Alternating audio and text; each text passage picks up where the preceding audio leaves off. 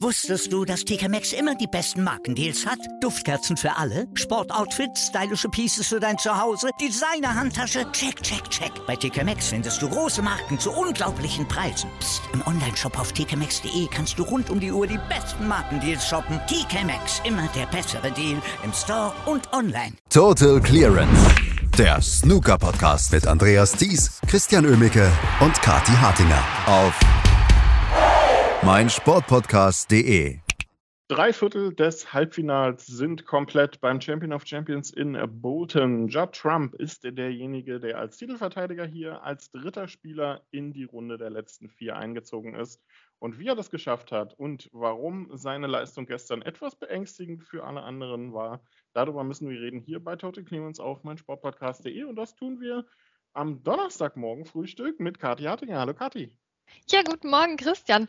Neuer Tag beim Champion of Champions und schon wieder ein Tag, der so einen ganz eigenen Charakter hatte. Findest du nicht auch? Da war schon wieder alles anders von der Dynamik als an den Tagen zuvor. Ähm, es gab sehr klare Matchverläufe teilweise, aber es war auch, ja, es war viel wieder drin irgendwie in dem Tag, was wir jetzt auseinanderklauben müssen. Absolut. Ähm, und nach den ersten Matches äh, am Nachmittag hatte ich nicht mit dem Verlauf des Abendmatches gerechnet, muss ich ganz ehrlich sagen. Ähm, denn Judd Trumps Sieg gegen Luca Brissell war zwar relativ souverän, lag aber vor allem daran, dass der Belgier nicht wirklich in vernünftige Breaks reinkam und Judd Trump somit eine, ja, sagen wir mal, solide Leistung ausreichte, um ins Finale einzuziehen. Genau, das war jetzt so der Judd Trump aus den ersten Runden von so einem typischen Turnier, sagen wir mal English Open oder ähm, irgend sowas wie die Welsh Open, ne, wo wir sagen, okay, Judd Trump natürlich am TV-Tisch und gewinnt dann mit äh, 4 zu 1 oder so gegen äh, die Nummer 87 der Weltrangliste. Ja, da war jetzt noch nicht das große Feuerwerk dabei, aber das musste auch gar nicht sein.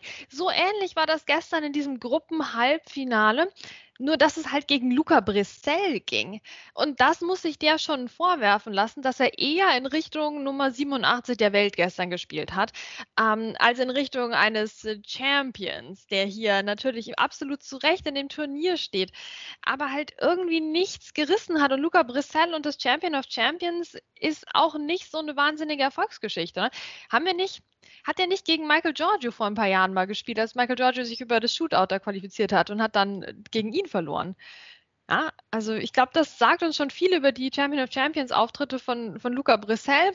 Und deswegen musste Judd Trump am Nachmittag nicht viel tun und er hat ehrlicherweise auch nicht besonders viel getan. Vielleicht tatsächlich mein am wenigsten Lieblingsspiel der Woche bisher. Ja, es war irgendwie, irgendwie ein, ein merkwürdiges Match tatsächlich. Luca Brissell hatte mehr Möglichkeiten, als es äh, das Ergebnis jetzt am Ende aussagt, aber auch irgendwie, ja, nicht so ganz. Also das, das, der Sieg war letztendlich nie gefährdet eigentlich. Ähm, ganz anders im anderen Match zwischen Mark Allen und Joe Perry, das zweite Match des Tages. Und das war ja durchaus sehr unterhaltsam. Und auch hier sah es zu Beginn des Matches nicht unbedingt danach aus, als wenn es dann am Ende doch recht souverän für Mark Allen werden sollte. Also auch Joe Perry ähm, hatte mehr Möglichkeiten, als es am Ende des Scoreboard aussagt. Ja, der hat schon ein bisschen was liegen lassen, der Joe Perry, aber vor allem hat er genau die Ruhe reingebracht, vor allem in den ersten Frame, ähm, die ich von ihm erwartet hätte. Ne? Der ist ja gut gestartet mit der 60, hat Mark Allen keine Chance gelassen letztlich, obwohl das eben, obwohl Mark Allen auch eben Punkte gesammelt hat, ja. Aber Joe Perry blieb cool und, und hat das, hat das fertig gespielt, ja. Also das war so dieser ruhige Auftritt des alten Großmeisters. Ach, schön. Schöner erster Frame, wirklich. Mark Allen na, muss sich da natürlich auch ein bisschen ärgern über seine Chancenverwertung. Aber hey, der hat im Verlauf des Matches dann noch genug gute Sachen gespielt. Von daher nicht so schlimm. Joe Perry, sehr schöner, typischer Joe Perry-Frame, würde ich sagen. Ja, weil ein schönes Break dabei war, aber eben auch ganz viel, ganz viel Ruhe, Gelassenheit. Und ähm, am Schluss stand es dann also 1 zu 0 für Joe Perry. Ja, gut, jetzt können wir dann nicht mehr so viel Schönes über Joe Perrys Spiel erzählen, weil er hat wirklich auch Chancen ausgelassen und Mark Allen ähm, kam dann besser rein, gleich im zweiten Frame mit der 118, im fünften Frame hat er noch eine 110 gespielt und im sechsten eine 97. Ja. Da hat er schon gar nichts anbrennen lassen, der Mark Allen. Trotzdem, Joe Perry hatte immer wieder so kleine Chancen, die er nicht richtig genutzt hat. Ne? Also auch im, selbst im sechsten Frame noch, da hatte Mark Allen so eine typische Mark Allen Safety gespielt und das finde ich ein bisschen anstrengend beim Zusehen bei ihm immer, weil er so so super riskante Safeties spielt, oder? Wenn da der Spielball nicht genau auf den Zentimeter weit genug läuft, dann liegen da gleich drei Einsteiger da für den Gegner oder die Gegnerin. Das ist, finde ich, ähm, ein bisschen weniger elegant als bei anderen Spielenden. Trotzdem ähm, war das dann eben wieder so eine Safety, die er da eingebaut hat. Und Joe Perry hatte dann direkt vor der Ecktasche eine schöne rote. Viele rote waren verteilt. Also es war wirklich angerichtet eigentlich für ein, für ein schönes Break aus meiner Sicht. Und das macht er draus halt irgendwie sieben Punkte.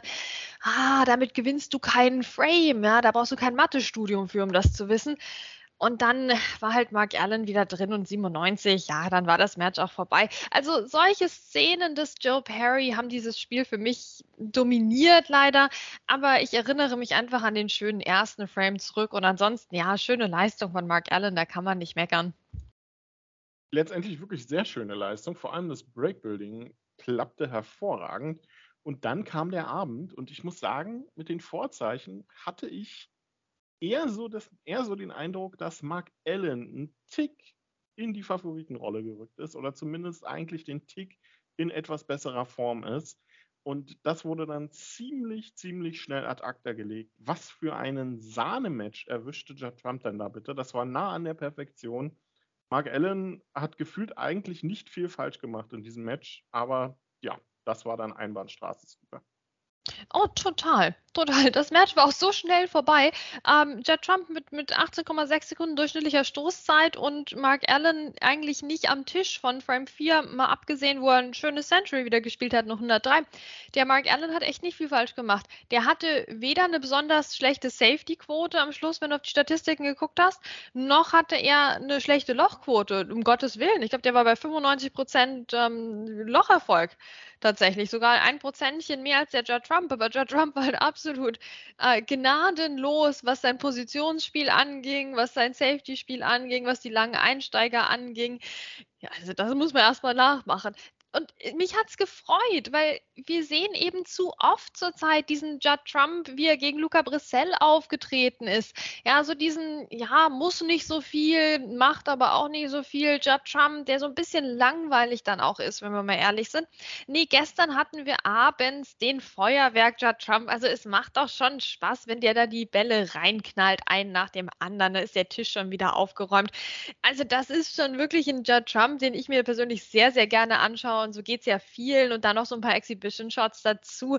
Also, ja, was waren da bitte für Breaks dabei? Also, das, äh, die 78, die 64, eine 104 und zweimal eine 79. Ne? Also, das einzige, einzige Kritikpunkt an Judd Trump gestern ist eigentlich, dass nur ein Century Break bei rausgekommen ist. Das ist echt dann Mäkeln auf sehr hohem Niveau. Also, das war fantastisches Snooker von Judd Trump. Dafür bezahlen wir ihn und ähm, das wollen wir öfters sehen. Also, ja, wie gesagt, Mark Allen, der wird sich nachher auch am Kopf gekratzt gekratzt haben und gesagt haben, was, was ist denn jetzt passiert? Da, da konntest du nichts machen gestern. Da konntest du nichts machen. Mark Allen eigentlich der Typ in Form ähm, und so ist er auch aufgetreten. Aber Judd Trump ist halt doch einer von den wenigen SpielerInnen. Wenn der wirklich aufdreht, dann kommt kaum noch jemand hinterher und das muss man sich dann auch einfach eingestehen. Ja, also bezeichnend oder so, ein, so ein Roundup für ähm, das gesamte Match war eigentlich dann die Szene im letzten Frame. Ne? Mark Allen steigt eigentlich sicher aus seinem Break aus. Und was macht Judd Trump?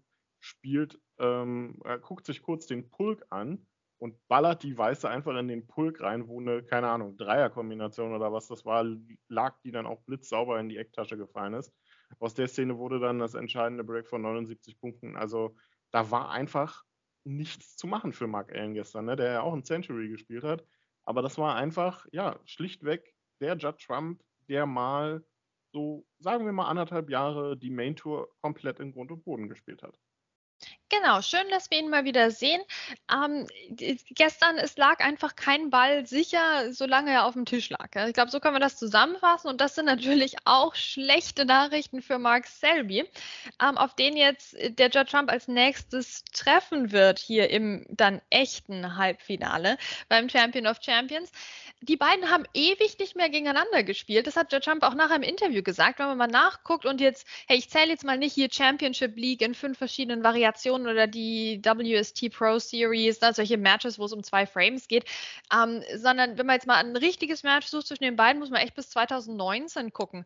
Ja, International Championship, da, da hat Judd Trump relativ deutlich gewonnen tatsächlich, aber er meinte eben auch, es wird mal wieder Zeit, dass die aufeinandertreffen. Ja, da hat, also der ist richtig motiviert. Da muss man schauen, wenn er das jetzt so aufrechterhält, ob dann Mark Selby was einfällt, wie er die Bälle auf dem Tisch sicher ablegen kann. Ähm, ich glaube, das wird eine echte Herausforderung und Mark Selby selbst kann ja im Moment nicht ganz so gut zurückschlagen, weil er immer noch diese Probleme hat mit den langen Einsteigern. Und das könnte dann echt ein Vorteil für Judd Trump werden. Ich bin sehr gespannt auf dieses Match.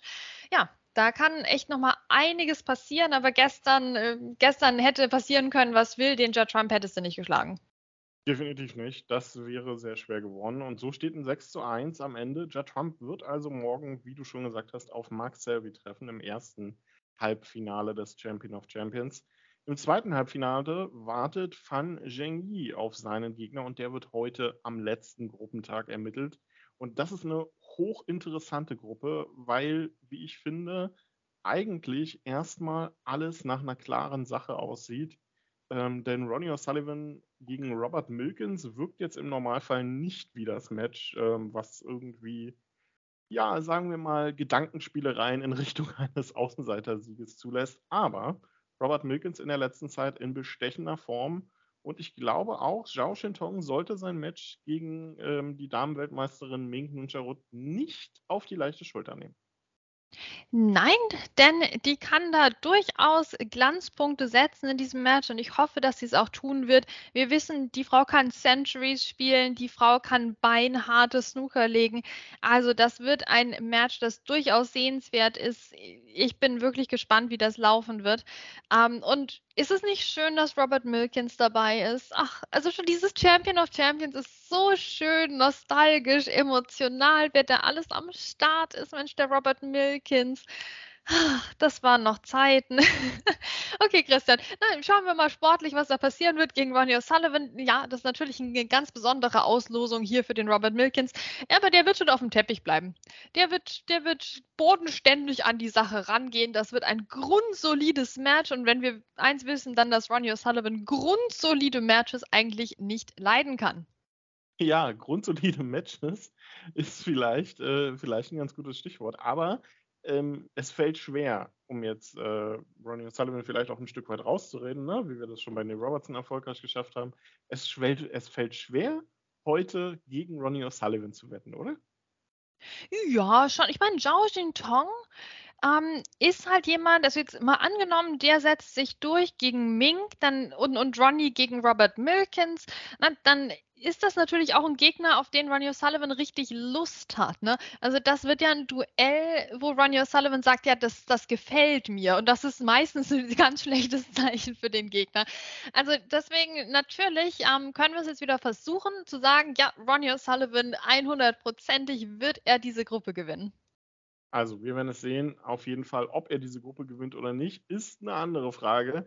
Aber heute wird der letzte Gegner im Halbfinale oder der letzte Spieler des Halbfinals ermittelt. Judd Trump gegen Max Selby und wer auch immer heute sich durchsetzt gegen Fan Jingyi. Das werden die Halbfinals beim Champion of Champions sein.